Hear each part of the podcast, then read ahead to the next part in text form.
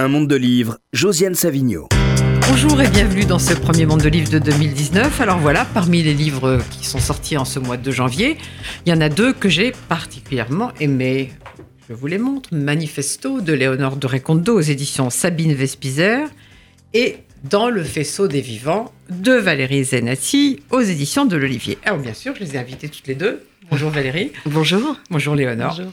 Et euh, même si vos livres n'avaient pas, eu aucun rapport, je vous aurais invité toutes les deux quand même, parce que vous êtes mes deux coups de cœur du, mois de janvier et que voilà, je ne pas se priver d'inviter les gens qu'on a envie d'inviter. Mais il se trouve que pour moi, vos deux livres ont quelque chose en commun. Pourtant, ils sont très différents. On va en parler. Mais dans les deux livres, il y a un deuil, et pourtant, tous les deux sont des livres de vie et pas du tout des livres morbides. Alors, avant de parler des livres, je voudrais qu'on dise un mot de la musique. Léonore de Recondo, vous êtes violoniste, mais vous aussi, Valérie Zenati, puisque j'apprends au début de votre livre que vous avez repris votre violon que vous aviez quitté pendant des années. Oui, oui, donc justement, je pense que c'est pas du tout. Pour le coup, je pense que c'est pas comparable et que Léonore joue vraiment. euh, voilà, qu'on a du plaisir certainement à l'écouter. Moi, je joue dans un orchestre, mais, euh, mais je, je ne m'aventurerai pas à jouer en solo euh, devant vous. Mais en effet, j'ai repris le violon après 20, 25 ans de, euh, où il était resté dans son étui. Oui. Et malgré tout, vous jouez professionnellement. Alors professionnellement, non, non, justement Non dans un orchestre d'amateurs, mais Ouais. j'ai ressenti il y a quelques années, en fait très précisément après l'attentat de Nice, où je, je n'arrivais plus à écrire. Moi, très souvent, je suis frappée d'aphasie euh, quand, euh, quand, quand un événement me bouleverse. Ça a été le cas au moment de l'attentat à Nice, parce que c'est la ville de mon enfance, c'était le terrain de jeu de mon enfance. Et à ce moment-là, j'ai cessé d'écrire et j'ai donné mon violon à réviser. Je me suis remise au violon en jouant 5 à 6 heures par jour. Donc, avec vraiment une sorte euh, d'investissement très très grand et euh, mais encore une fois ma passion pour le violon euh, je pense n'est pas comment dire c'est une vraie passion une vraie nécessité et, un amour de la musique ça reste toutefois quelque chose de, très modeste et humble dans la réalisation Et Léonore de Recondo, vous jouez professionnellement Où est-ce qu'on peut vous entendre? Alors, euh, oui, moi je, me- suis spécialisée dans la musique baroque. Donc je joue surtout avec des ensembles baroques. Bah, vous pouvez venir euh, ce dimanche. Euh, Il y a une, euh, un- le temple du foyer de l'âme qui est vers la Bastille où euh, ils ont fait quelque Comment chose de vers la Bastille? Il faut donner des informations précises. Alors c'est rue du. Pasteur Wagner, je crois. Et ils ont eu cette très belle initiative qui est de vouloir reconstruire un orgue. Il n'y avait, il y avait, il y avait pas d'orgue. Et un orgue exactement comme celui de, de Bach.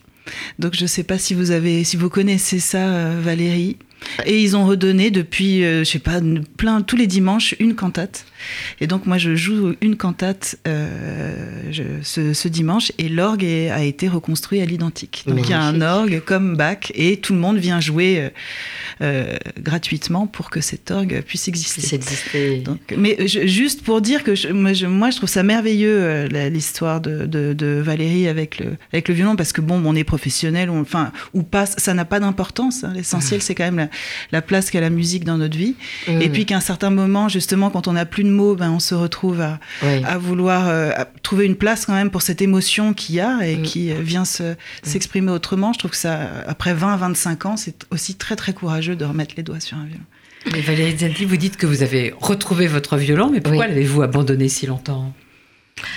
Euh, oh, je, je pe- je pense qu'il y, a- y eu plusieurs raisons, mais euh, il y a, il- en fait, moi, j'ai commencé à jouer du violon euh, à l'âge de 9 ans. J'ai cessé quand on est parti vivre en Israël. J'ai recommencé en revenant en France.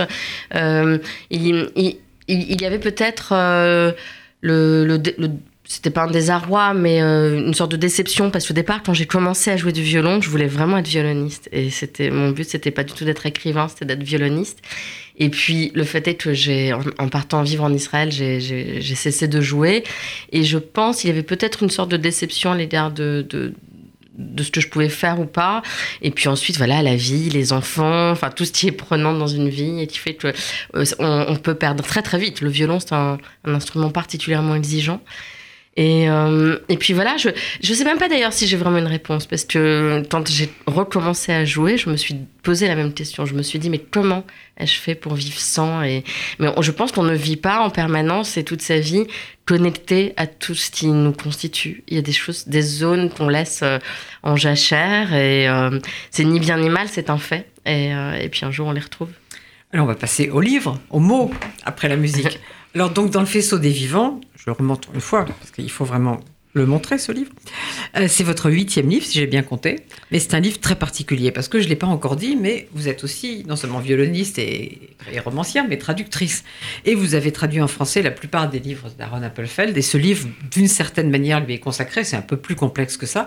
Je voudrais citer une phrase que vous mettez en épigraphe parce que vous l'avez pas seulement traduit, vous l'avez rencontré au sens fort du mot. Vous êtes Mhm. devenu ami et cette phrase me plaît beaucoup. C'est une phrase de lui d'ailleurs. Euh, quand on rencontre quelqu'un, c'est signe que l'on devait croiser son chemin. C'est signe que l'on va recevoir de lui quelque chose qui nous manquait. Il ne faut pas ignorer ces rencontres. Dans chacune d'elles est contenue la promesse d'une découverte.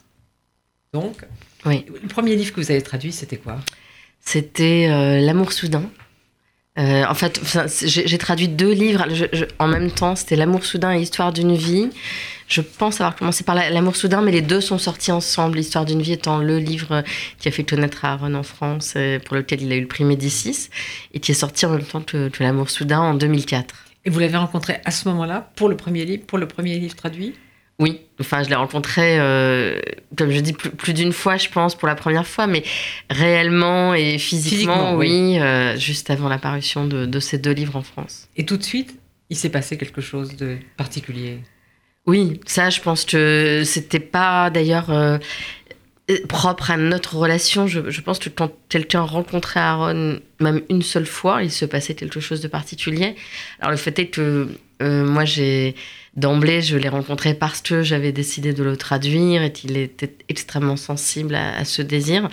Euh, mais je crois qu'il avait une, une présence euh, si forte à lui-même et aux autres que une rencontre, voilà, rencontrer Aaron Appelfeld, c'était avoir le sentiment de faire une expérience de la rencontre très particulière. Et le premier livre que vous avez lu en hébreu qui vous a donné envie de le traduire, c'était quoi? C'était non, c'était le temps des prodiges, qui était euh, au programme de l'agrégation d'hébreu en 2002, lorsque j'ai préparé l'agrégation d'hébreu, et c'est c'est son premier roman en fait, parce qu'Aaron Appelfeld a écrit, a commencé à écrire euh, euh, dans les années 60, mais pendant longtemps il n'a écrit que des nouvelles, et c'est seulement à partir du moment d'ailleurs où il a eu, une- où il a fondé une famille qu'il a été capable d'écrire des romans. Donc Valérie Zinati, le 31 décembre 2017, vous êtes allé écouter le concert d'un ami violoniste et chanteur, toujours Oui. le violon. Oui. Et alors, qu'est-ce qui s'est passé le 1er janvier? Le jour où on se présente les vœux. Oui, donc euh, le 1er janvier, j'ai- téléphoné à Aaron Appelfeld. Je savais qu'il était un peu fatigué, on va dire, mais euh, j'ai téléphoné pour lui présenter mes vœux malgré tout, même si pour, lui, je ne sais pas si ça avait vraiment de l'importance, mais il me semblait que de ne pas le faire, c'était quand même euh, voilà, perdre l'occasion de souhaiter euh, quelque chose de, beau et de doux à, à quelqu'un que j'aimais beaucoup. Et donc, euh, je l'ai je, je, appelé et là, j'ai su qu'il était hospitalisé et qu'il euh, il dormait, je pouvais pas lui parler. Donc, euh, j'ai eu sa femme au téléphone et elle était très confiante. Elle m'a dit qu'il serait très content de m'entendre et, et elle m'a demandé de rappeler dans les jours qui suivaient. Et en fait, euh, vous êtes venu, euh, vous êtes venu ici euh, après sa mort parler, parler de lui. Et puis, il se trouve que quelques mois plus tard, c'est un écrivain avec lequel j'étais aussi amie qui est mort, Philippe Roth. Ça m'a beaucoup affecté, mais j'ai tout de suite pensé que pour vous, c'était pire parce que vous êtes la voix en français, vous l'êtes toujours, vous étiez et vous êtes toujours la voix en français de Aaron Appelfeld. Donc, quelque chose, une part de vous est, est morte avec lui. Alors en tout cas, je... oui ou pas finalement. C'est-à-dire que je pense qu'il y a eu ce combat entre ce que je Mhm. pouvais laisser mourir ou pas. Et c'est vrai que euh, lorsqu'Aaron Appelfeld est mort, euh, j'ai d'emblée euh, récusé déjà toutes les comparaisons qui pouvaient euh, être faites concernant cette mort. On en parlera certainement euh, après avec le, le, li- le livre de Léonore. Euh, quand les gens me disaient, mais euh, c'est comme si tu étais orpheline. Comme si tu... Non, j'étais pas orpheline. J'ai euh, un père, c'est un père. Moi, j'ai mon père. Et, et, euh, et c'était pas non plus. Enfin, c'était une amie qui perdait un ami, mais c'était aussi une, une traductrice qui, qui voyait disparaître l'auteur qu'elle traduit. Euh, alors, je, je crois que le combat qui a eu lieu, justement, c'est pour ne pas laisser mourir cette voix qui. euh, dont le- dont, dont- dont l'origine et dont le, le- corps et l'âme s'étaient euh, effectivement tus, euh, mais qui vivait tout de même en moi et qui vit toujours en moi, puisque je, je continue de le traduire, je continue de, de porter cette voix. Et d'ailleurs, ju- justement, ce qui m'a troublée à, à la mort d'Aaron Appelfeld, c'est que contrairement à ce qu'on pouvait croire, je n'ai pas été, euh, j'ai pas été dévastée. J'étais aussi dévastée, mais pas seulement. C'est-à-dire que tout à fait bloc. À la fois la sensation que, que la mort avait emporté de manière irrémédiable cette voix, et en même temps euh, le constat que la voix était là, que je l'entendais, qu'il me suffisait de faire silence pour l'entendre et, pour l'écrire et pour, euh, et pour la faire vivre et pour la sentir vivre totalement. Jamais je n'ai autant entendu Aaron Appelfeld euh, qu'après sa mort. Mais justement, vous faites une chose assez étrange. Vous regardez des vidéos et oui, et je, et, je traduis en temps réel. C'est-à-dire que j'ai eu, la, je pense, là aussi la chance d'avoir les outils pour affronter cette perte. Parce que lorsqu'on perd quelqu'un, je, je, enfin, je, sais la, la, béance peut vraiment nous engloutir. Et là, euh, moi, très vite, j'ai compris que j'avais les outils pour, euh, pour tenir bon, à la fois avec les livres qui me restaient à traduire, avec euh, les notes que, je traduis, que j'ai retraduites, et aussi avec toutes ces vidéos qui étaient en ligne. Et là, le dispositif était très simple. Je mettais la vidéo en route et je traduisais, mais vraiment en temps réel, sans quasiment faire pause. Ensuite, je reprenais ma traduction. Mais pour retrouver le voilà ce que, ce que je faisais lorsqu'il venait en France, parce que non seulement j'ai été la traductrice d'Aaron Appelfeld, mais lorsqu'il venait, j'étais aussi son interprète. Et il s'agissait là de superposer vraiment ma voix à la sienne euh, dans les rencontres que nous faisions, dans les interviews radio. Et, là, euh, il y avait cette merveille de pouvoir, de surcroît, avoir accès à des choses que je ne connaissais pas, à toute une partie de la vie d'Aaron qui était antérieure à notre rencontre. Euh, donc, il y a une interview qui date du tout début des années 70 et une autre des années 80. Et. Et je non seulement je maintenais vivant quelque chose, mais surtout euh, voilà, la, vie, c'est quoi? Euh, C'est la découverte. Je pense que la mort, c'est ce qui reste peut-être figé dans ce qui a été et qui ne bougera plus. Or là, tout bougeait, euh, tout était vivant et nouveau, y compris ces vidéos que je ne connaissais pas et que je traduisais comme si Aaron était là. Ça m'a beaucoup intrigué parce que moi j'ai un mal fou à regarder des images animées de gens que j'ai aimés et, qui sont morts. Et vous, ça vous a pas dérangé? Alors, j'avais du mal à regarder les images récentes qui correspondaient à ce que j'avais connu de lui. Ça, oui. Et, c'est toujours difficile pour moi. En revanche, euh, ces images qui, me le montraient tel que je ne l'avais pas connu, euh, au contraire, voilà, m'apportaient quelque chose de nouveau, tout en conservant euh, une, forme de distance à travers le temps. Et vous, Léonore de Recondo, ça vous gêne de regarder des images animées de gens que vous avez aimés et qui sont morts? Euh, ça dépend pourquoi. Alors, ça, dépend si on, si on va chercher ces, images. Donc, parce que des fois, on peut être surpris par, par des images, ne pas le vouloir. Et, quand on est surpris, des fois, on est, c'est un peu, un peu difficile. Euh, moi, en tout cas, pour ce qui concerne mon, ce qui concerne mon père, euh, c'est étonnant. L'autre jour, il y a une archive de, sur France Culture où, où, où je l'ai entendu et c'était un c'était une archive des années 80. Donc en fait, c'était une voix, moi j'avais une, dizaine d'années, c'était une voix que j'avais oubliée. C'est-à-dire, j'avais, j'ai dans l'oreille encore un peu euh, sa voix de, de, vieux monsieur, disons. Euh, or là, euh, c'était pas du tout cette voix-là, c'était la, voix d'un homme dans toute sa force. Et ça m'a beaucoup, enfin je sais pas, il y a eu une sorte de souvenir très étonnant. donc oui, je sais, je pense qu'on se crée une sorte de mosaïque de de souvenirs avec des, images qui viennent euh, se, mettre les unes sur les autres comme ça pour créer euh, pour créer une autre image encore qui n'a rien à voir peut-être avec euh, celle du celle du vivant.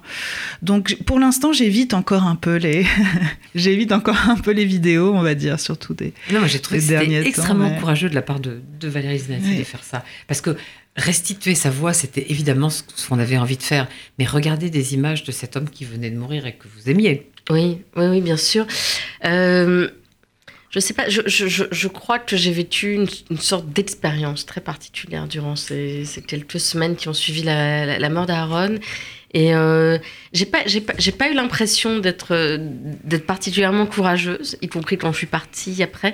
J'ai eu du début à la fin, euh, si je puis dire, l'impression d'obéir à chaque fois à une nécessité très, très profonde. Justement, on va en parler du départ parce que en fait, ces vidéos, qui vous ont occupé, ça ne suffit pas. Il y a, quelque, chose qui, manque. Vous n'avez toujours pas, comme vous dites à, la fin, mais je ne veux pas qu'on parle trop de la fin, parce qu'il ne faut pas gâcher tous les plaisirs de lecture, mais euh, ce tremblement intérieur que vous aviez, les vidéos n'ont pas suffi à, l'apaiser. Donc je vais lire la page 112. Euh, 112, oui. Euh, c'est la première fois de mon existence qu'il m'est apparu vital d'être à un endroit précis, à un moment précis, lieu et temps, comme une énigme enfin résolue. Questions et réponses dans le même mouvement, ici, maintenant. Être là-bas, me disais-je, y être enfin, dans ce lieu entré en moi à travers lui, leitmotiv, phrase clé, source. Je suis allé à Tchern... Je suis né et eux, enfin, c'est pas l'écriture inclusive normalement, mais là il faut. je suis né avec eux, entre parenthèses, à Tchernovitz en 1932. Alors, Tchernovitz, justement, peut-être tout le monde ne sait pas ce que c'est, il faut nous, il faut nous dire. Alors, Tcherno- Tchernovitz, c'est la ville de naissance d'Aaron Appelfeld. Euh, Tchernovitz, c'est le nom allemand de la ville, euh, qui, euh, lorsque Aaron est né, s'appelait Tchernauti, euh, puisque c'était la Roumanie à l'époque. Et puis aujourd'hui, c'est en Ukraine et c'est Tchernivtsi. Mais Aaron a toujours dit Tchernovitz. Et lorsqu'il disait je suis né à Tchernovitz en 1932, en hébreu, il n'y a pas de différence entre le masculin et le féminin pour ce qui est du verbe naître. Donc, euh, donc, Donc c'est on n'a pour pas ça besoin de faire on n'a pas besoin de faire l'écriture inclusive. Le rêve, le rêve. Euh, Voilà. Mais Parlons là, tout de suite. voilà, exactement. Mais, mais, mais, mais là, j'ai ressenti le besoin de, de, de le faire parce qu'effectivement, quand je disais je suis né à Tchernovitz en 1932, je traduisais Aaron et en même temps, il y a quelque chose en moi qui, qui était relié à ça. Et cette ville, euh, c'était une Vous ville. n'étiez euh, jamais allé avant. Jamais, jamais. Non, non, je n'étais jamais allée en Ukraine. J'ai eu, euh, depuis toute petite, euh, un tropisme euh, austro-hongrois, on va dire, avec une sorte d'attirance très, très grande pour Vienne, pour Prague en particulier, et la certitude que ces lieux contenaient quelque chose de moi, alors que rien, a priori, ne me rattache dans mon histoire à ces villes. Et hum, je sais pas, depuis, depuis mon enfance, je sens qu'il y a quelque chose dans, dans la musique, la littérature, la, l'architecture, la vie qu'il y a eu là-bas, euh, qui, qui me parle de moi. Et, et puis, mais bon, j'avais jamais poussé si loin. Et, et là, au moment de la mort d'Appelfeld, il y a eu assez vite, dans les quelques semaines qui ont suivi, euh, la certitude que j'étais que j'étais prise dans un mouvement qui allait, qui était entre, entre sa mort et la vie. Et, euh, et je me suis aperçue que le calendrier aussi allait dans ce sens-là, puisque euh, il est mort le 4 janvier 2018. Et très vite arrivait son, son anniversaire, la date de l'anniversaire de sa naissance, le 16 février. Je me suis posé la question euh, quelques heures euh, en voyant la date arriver, mais qu'est-ce que je peux faire ce jour-là Où je peux aller 86 ans. 86 ans, oui. Et je redoutais beaucoup cet anniversaire, parce que bizarrement, c'est, l'âge auquel ma grand-mère est morte, et je sais pas, 86 ans, c'est toujours un âge qui. bah, d'ailleurs, euh, Philippe Roth est mort à peu près, au même- enfin, 85 voilà, ans. 85 ans, donc ils avaient, euh, voilà, le, c'est un, âge qui, que je redoute, qui est totalement superstitieux, et en même temps, ça s'est vérifié vrai, donc c'est, ça qui est très Moi, j'ai étrange. voulu refaire reculer la superstition quand Aaron Appelfeld est mort. Vous savez qu'il y avait des liens entre Aaron Évidemment. Appelfeld et, Philippe Roth. Oui. Et je me suis dit, aïe aïe aïe, 85 ans, il faudrait peut-être que je prépare les choses. Mm. Évidemment, je ne l'ai pas fait. Non, parce que de toute façon, on ne peut pas. euh, je pense pas qu'on puisse se préparer ou, enfin, ou alors à notre Mais insu. vous savez, dans les journaux, maintenant, il faut appuyer Ah sur oui. le bouton à, Ah oui. à 7 Oh là heures là, du quel- matin. oui. Et quand on, quand on se réveille à 5 heures et Ah oui, et qu'on voit apparaître un urgent de, du New York Times, ça, ça fait un peu peur. ah oui, ça, ça je me oui, suis sentie oui, oui. coupable. Je me suis Oui. sentie coupable, mais par bonheur, j'avais fait un, un papier au cas où il aurait eu le Nobel qu'il n'a pas eu. Et donc, ils ont pu donner ça en, en attente, en, Oui. en changeant le chapeau, évidemment, parce que c'est pas le Nobel qu'il a eu. Non, non, non. Euh, non, ça je comprends en tant que journaliste évidemment. Euh, Moi, vous avez bon, pris l'avion. j'ai pris l'avion pour aller euh, à Kiev et puis de Kiev je suis partie à Tchernovitz en train. C'est très très difficile d'aller à Tchernovitz. Alors c'est seulement 560 km, mais le train me met 12 heures pour aller parcourir. Oh là, mais On ne sait pas Il pourquoi. n'y a pas de train express. Non, pas du tout. Il roule, il s'arrête, c'est la nuit, euh, il fait incroyablement chaud. 12 heures 12 heures, ah oui, 12 heures. Mais vraiment, oui. Euh, 12 heures, montre en main. Donc une sorte de voyage interminable. Vous avez lu? J'ai lu un petit peu, j'ai écrit, c'était un voyage complètement halluciné.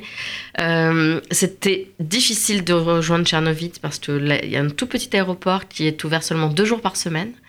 et les, et les horaires des avions ne collaient pas avec ce que je voulais faire. Moi, je voulais être là-bas pour son anniversaire, le 16 février. Et donc, j'ai regardé, et le seul moyen, c'était d'aller à Kiev et de prendre ce train de nuit. Mais cette ville, vous croyez qu'elle ressemble encore un peu à, celle dans laquelle il est né, ou tout a été non, non, elle ressemble. Le théâtre est là, euh, la, la, grande place est là, la rue principale est là. C'est pas une ville qui a été détruite par la guerre. Donc les églises, euh, la cathédrale, je, pense que ce sont les pierres et, les lieux et les rues et les parcs qu'Aaron a connus, euh, à la différence qu'il n'y a plus personne des gens qu'il a connus et que euh, la, population juive de la ville a été déportée. Et est-ce qu'il y était retourné? Il est retourné une fois, à la fin des années 90. Il a fait le voyage et il, a retrouvé la fosse commune dans laquelle est enterrée sa mère, probablement. Euh, en lisière de la ville. Il a fait ce voyage. Euh, la, télévision israélienne en a témoigné. Il y a une sorte de, reportage qui raconte ça. À la fois, je, pense que ça a été extrêmement douloureux pour lui. Et, euh, et, en même temps, ça lui a restitué quelque chose de, sa mémoire perdue. Parce que il a quitté ces lieux très très tôt. La guerre a éclaté quand il n'avait que 8 ans. Donc le retour là-bas a marqué peut-être la différence aussi dans, dans, son œuvre. Il y a quelque chose qui, qui est revenu à lui euh, à partir de ce moment-là. Mais Valérie Zinati, je pense que les auditeurs de RCJ connaissent tous Aaron Appelfeld, mais quand même, quand même, on ne sait jamais. Il y a des gens qui l'ont peut-être pas encore totalement découvert. Il a une histoire très particulière par rapport à son, enfance et la déportation. Oui, comme d'ailleurs, je crois, enfin, très, singulière, comme, comme cette singularité, elle a, à, laquelle il tenait par-dessus tout, euh, puisque je, je, pense que ce qui, ce qui le hantait, c'était l'idée de d'effacer les histoires singulières de, qui avaient pu avoir lieu pendant la guerre, parce que justement ça avait été un crime de masse, parce que tout avait, parce qu'une déportation de masse, un crime de masse, et, et, et à l'intérieur de tout ça, conserver sa singularité était presque mission impossible. Évadé. Et un enfant qui s'évade, ce n'est pas très courant. Non, ce n'est pas très courant. Ce n'est pas très courant. Alors lui a été déporté avec son père euh, dans un camp de Transnistrie. Euh, les camps de Transnistrie, c'était pas les mêmes, c'était pas du tout les camps de Pologne qui étaient très industrialisés et organisés comme Auschwitz ou Birkenau, euh, de manière vraiment enfin par les Allemands, euh, de, manière très très méthodique. Les camps de Transnistrie, c'était des camps improvisés dans des fermes, dans des villages. Euh, Donc c'était plus facile euh, de Je pense, oui, je pense que c'était plus facile de s'évader que, a priori, que, dans un camp comme Auschwitz. c'était des camps de de travail. Enfin, bon, c'était très sauvage. mais, mais, quand même, il faut être un petit garçon extrêmement volontaire pour décider de. Il faut avoir un sens. Oui, je pense qu'Aaron a eu et avait euh, un instinct de survie extraordinaire, mais vraiment extraordinaire. Euh, il, a été, il a entendu sa mère mourir. Elle a été assassinée, euh, fusillée probablement par des soldats nazis. Ensuite, il a été déporté avec son père. Et quand il a été séparé de son père au camp, il a décidé de s'enfuir. Alors je crois qu'il il s'est toujours méfié de sa mémoire parce qu'il était très petit, que beaucoup de choses se sont passées et il avait à la fois, il avait la mémoire et l'oubli qui se concurrençaient en lui. Donc il avait très très peur d'être accusé de, de falsifier l'histoire alors qu'il il savait très bien que euh, voilà que, ce qui était important peut-être c'est qu'il il avait en effet survécu. Et il avait survécu avec en lui des traces de mémoire qu'il a essayé de maintenir vives et vers lesquelles il s'est relié toute sa vie.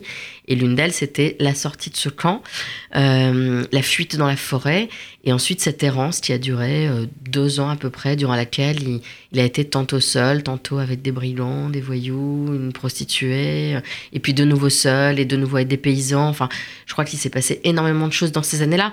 Et ce qui est très frappant, c'est qu'on peut lire les 45 livres d'Aaron Appelfeld. Cette expérience-là de la guerre, finalement, c'est quelque chose autour duquel il a tourné, mais qui n'est jamais livré euh, et qui ne s'est jamais totalement révélé à lui-même. Alors, comme je l'ai dit tout à l'heure, j'ai pas très envie d'aller jusqu'au bout du livre parce que je trouve qu'il faut pas, il faut pas gâcher euh, le plaisir parce qu'il se, il se passe quelque chose de très important une fois que vous êtes à Tchernobyl. Mais on va pas trop en parler. Léonore de Recondo, qu'est-ce que vous avez particulièrement aimé dans ce livre?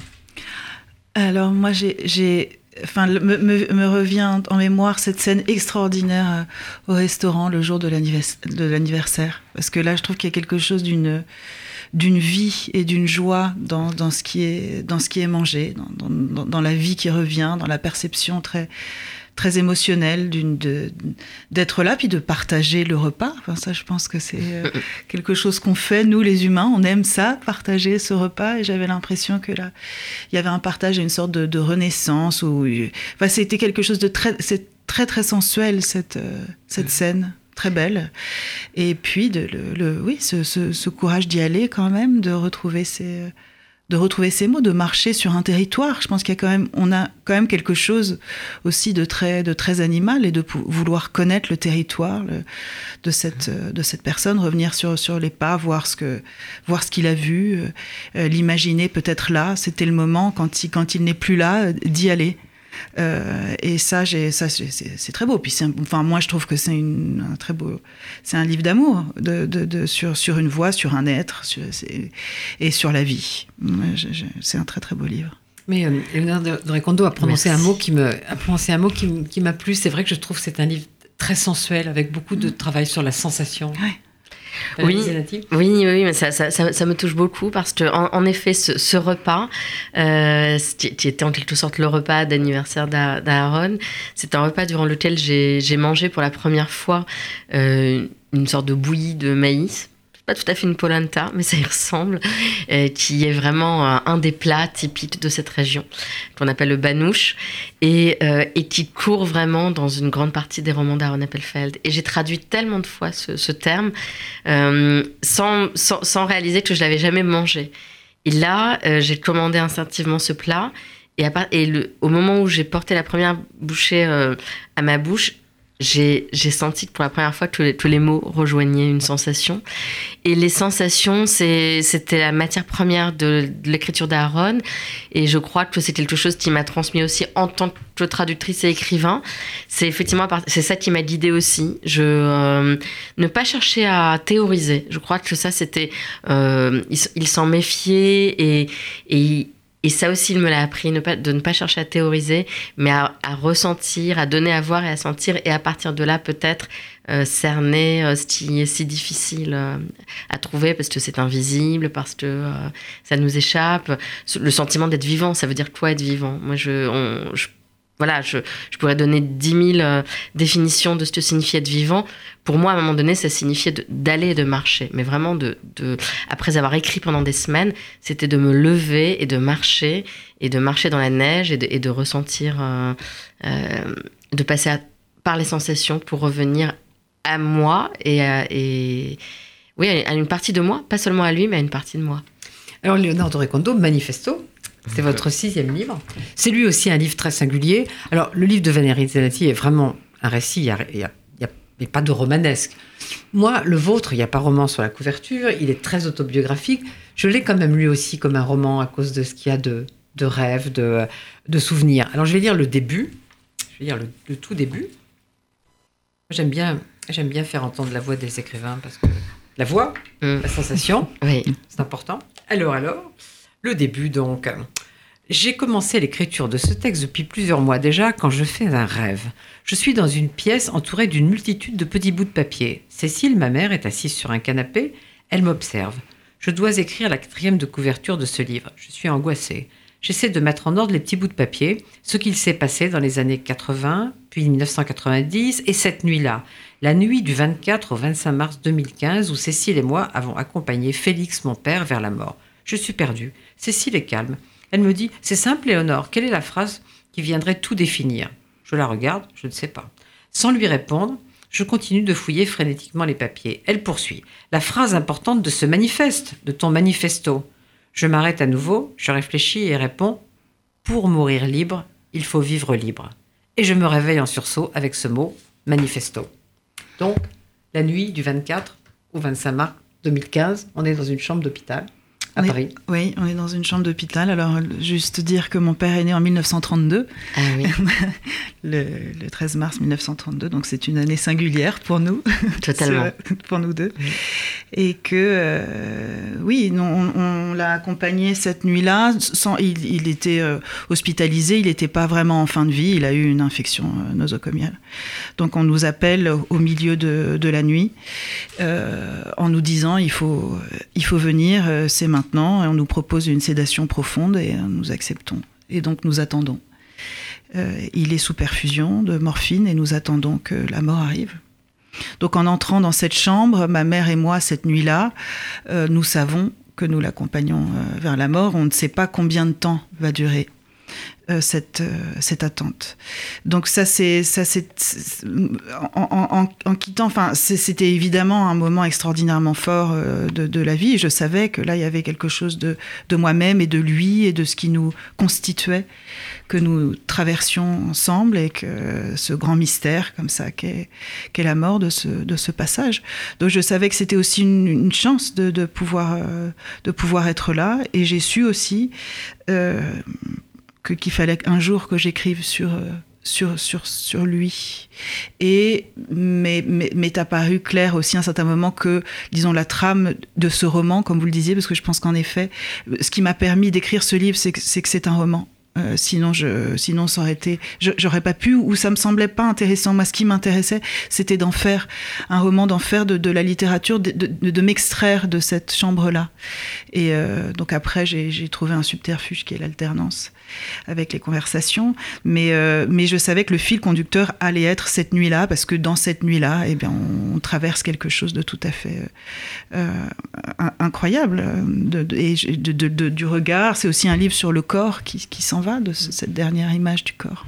Mais de, de, même justement que le livre de Valérie Znati, qui est hanté par la voix de Aaron Appelfeld, hanté par la vie, hanté par la vie de Aaron Appelfeld, par sa, par sa présence encore.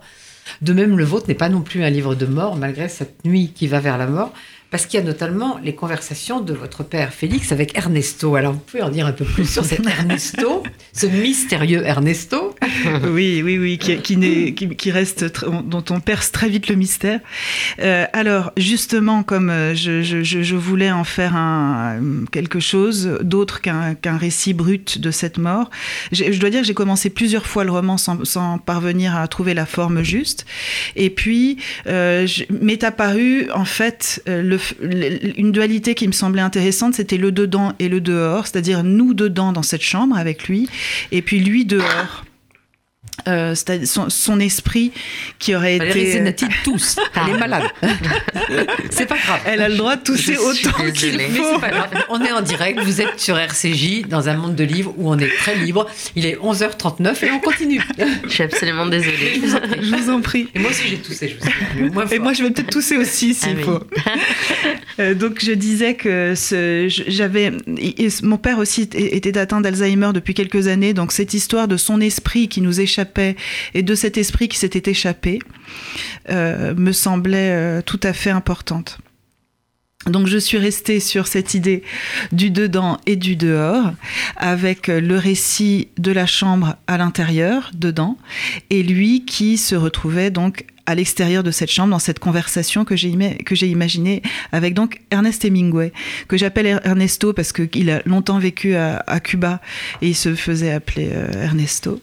Et c'était aussi un clin d'œil à, à l'Espagne. C'est un clin d'œil. J'ai choisi euh, ce personnage Ernest Hemingway parce qu'il me semblait qu'il y avait beaucoup de résonance entre eux c'est-à-dire une, certaine idée de la vie, de la création, un rapport politique à l'Espagne, parce que moi, ma, famille est donc partie en 36, s'est exilée à cause de, Franco, donc euh, c'est une famille très engagée politiquement, euh, républicaine, et euh, évidemment Ernest Hemingway a fait, reporter de, guerre à, Madrid pendant la guerre civile, et puis je me suis aperçu aussi que c'était un ami de la famille finalement. Donc quand, quand j'ai eu cette, cette intuition de ce, de ce personnage qui viendrait être en conversation. Enfin, j'avais eu cette image-là de nous, on était à l'intérieur de cette chambre et puis en fait, ces deux monsieur étaient, étaient ailleurs. Ils étaient sur un banc dans un paysage magnifique et ils allaient parler à bâton rompu de, de leur vie et il y avait plus de plus de d'écart générationnel et plus rien. Il y avait juste une conversation sur sur la vie. Je crois que c'est pour ça que c'est un livre de de vie. Hein. Mais justement, je voudrais dire un mot de Guernica ville martyre, qui a produit un extraordinaire tableau de Picasso. Mais dans la conversation entre Ernesto et Félix, elle est encore une ville du bonheur. Pour moi, Guernica, c'est l'arbre. Le chêne qui s'enracine profond dans la terre, qui la maintient, qui ne la lâche pas. L'arbre de Guernica, c'est celui sur lequel nous allions jouer en toute innocence, là où les vieux se retrouvaient pour discuter, là où le très vieux toujours s'asseyait. C'est une très belle scène, j'aime beaucoup cette scène. Oui, j'ai imaginé ce bon. Guernica, c'est quand même l'âme basque, hein, et, l'arbre de Guernica qui, existe, qui a été maintenant, sont des, ils l'ont replanté. C'est vraiment euh, le chêne de Guernica, c'est un, symbole basque très fort. J'ai écrit ce livre aussi sur ce territoire basque, comme euh, Valérie Zenati a eu ce, ce, ce besoin euh, d'aller euh, marcher dans, dans, la ville d'Appelfeld. Moi, j'ai fait pareil, c'est-à-dire à partir du moment où mon père mourait, que cette histoire basque que je, que je porte en moi, cette culture qui, qui, que je n'ai pas vécue, puisque mon père a passé toute sa vie en France, euh, j'ai eu envie de rendre hommage aussi. C'est peut-être une manière pour moi. Ils étaient d'où, votre père? Ils, étaient d'Irun, euh, et puis ils ont vécu, euh, ils ont vécu à Aranjuez aussi, donc, donc ça, en, en Castille, mais la, la famille est, est, de, est, de, la région d'Irun. Donc après, ils se sont, pendant, le, pendant la guerre, ils sont venus à Andaille, et puis après, ils ont vécu dans les Landes et puis quand, quand Franco est mort, finalement, ma grand-mère est allée euh, ces dernières années à Saint-Sébastien. Donc, y a, elle était, et puis ils parlaient basque. Enfin, c'était leur culture. Moi, mon père m'a parlé ni basque ni, ni espagnol. J'ai appris l'espagnol. Le basque, j'ai essayé, mais la méthode à 6000. le basque, le hongrois, très difficile. Très, très, très difficile. Déjà l'hébreu, pas facile. Si, sinon, ça, c'est ouais. simple. Ouais, on pourrait, on pourrait. mais là, il y avait un désir de, de justement d'aller de, de, vers ce, vers, vers ce, vers le symbolisme et aussi vers la, la, la connaissance et vers quelque chose qui, qui, allait se, se transmettre peut-être dans ce livre d'un territoire, d'une transmission d'un territoire et d'un imaginaire euh, qui, qui, moi, m'intéressait et que je voulais m'approprier. Mon père étant mort, qu'est-ce que je pouvais faire? Peut-être justement essayer de, comprendre et d'aller euh, chercher dans ce territoire-là un, imaginaire que, que je ne possédais pas avant. Puis il y a le violon. Alors encore une, une, conversation entre Ernesto et votre père Félix. Et le violon, quand est-ce que tu vas me le montrer, Félix? Pas encore. La musique, c'est pour la fin, la belle fin. Ce violon, c'est moi qui l'ai fait. J'ai choisi le bois, je l'ai caressé, écouté vibrer, j'ai rêvé de la forme qu'il prendrait, que je lui donnerais. C'était la première fois que je devais sculpter une forme qui donne du son, du sens avec du son, et je ne savais pas comment m'y prendre. La musique est entrée chez nous à l'intérieur d'un tout petit étui. On n'a jamais vraiment su pourquoi Léonore nous a demandé de jouer du violon. Enfin, pourquoi? Ben, je ne sais pas. Si, je crois que j'avais un, un la, la, vérité, c'est que j'ai un, cousin qui maintenant ne, joue plus de violon, mais qui en jouait à l'époque. Et j'étais, euh, j'avais 4 ans euh, et j'avais vu cet instrument et je voulais, je voulais en jouer. Je, suis née dans une famille d'artistes. Je pense que j'avais envie de trouver quelque chose qui soit mon, ma place et qui soit pas dans, dans, les arts plastiques. Donc euh, j'ai, donc j'ai pensé que la, la, la musique c'était bien et je me souviens très très très bien de l'apparition dans l'atelier de de mon père, de ce, de ce petit étui. Et je me suis dit là, dans ce petit étui, j'avais 5 ans, dans ce petit étui, il se passe quelque chose, vraiment. Et j'ai eu ce violon et euh, aussi j'ai su assez vite que, que j'allais en faire mon, mon métier. Et, et, et j'ai changé d'instrument au fur et à mesure de ma croissance. Comme on fait, donc je pense que j'ai dû commencer avec un huitième de violon. Puis après, on passe au quart, ensuite on passe au demi, on passe au trois quarts. Et quand on arrive à l'instrument entier, on a 12-13 ans. Et là, ça y est, c'est. Vous aussi, Valérie Znati, vous avez demandé à oui. jouer Oui, alors moi, c'est euh, plus tard, euh, mais ce qui est troublant, c'est que euh, ce moment où j'ai décidé, où j'ai demandé à faire du violon, correspond au moment où j'ai vu la série Holocaust à la télé au dossier de l'écran en 1979, qui m'avait totalement traumatisée et donc qui est passé en février. Et j'ai la trace du jour où j'ai dit je, je, commence à jouer du violon, parce que c'est ce qui m'a donné aussi envie d'écrire. Je commence à tenir mon journal le 9 mai 1979, et ça commence par je suis très heureuse aujourd'hui, nous sommes allés louer un violon, nous avons pris un demi. Ah, voilà, voilà. le demi. La musique, oui, mais le violon spécifiquement. Euh, non, euh, non, non, c'était le violon. Je, je, peux vraiment pas vous dire. Alors peut-être parce que ce cousin en jouait et que je trouvais ça un bel instrument. Mes parents écoutaient de la musique et puis je me suis engouffrée dans ce, dans l'apprentissage de cet instrument. Je sais pas, ça, je trouve que c'était un très très bel euh, instrument. C'est extraordinaire. Alors dans, dans, ce livre, il y a beaucoup de vie, il y a beaucoup de Ernesto mm -hmm. et de, mais il y a quand même de la mort, pas seulement la mort du père qui va arriver, mais il y a eu beaucoup de tragédies dans cette famille. Oui. Beaucoup, de, beaucoup de morts. Beaucoup de morts. Oui, oui, il y a eu beaucoup de morts. Ben, il y a eu la, la mort des, des enfants de, de, de, de mon père, donc d'un d'un premier mariage, euh, des, qui j'avais à peu près une- entre 10 et 15 ans d'écart avec eux. Et ça a été des morts qui sont arrivées quand moi j'étais adolescente, euh, et des morts euh, qui n'étaient pas accidentelles. C'était l'overdose, le, le sida et le suicide. Euh, sur trois ans, en fait, ces, trois morts-là. Donc, euh, évidemment, je savais aussi en écrivant ce livre manifesto que si je voulais faire un portrait de mon père, il était inévitable, si je voulais être tout à fait sincère, de ne pas parler. Euh, il était inévitable, il, il fallait que je parle de ces, euh, de ces deuils-là qui, qui l'ont évidemment euh, anéanti.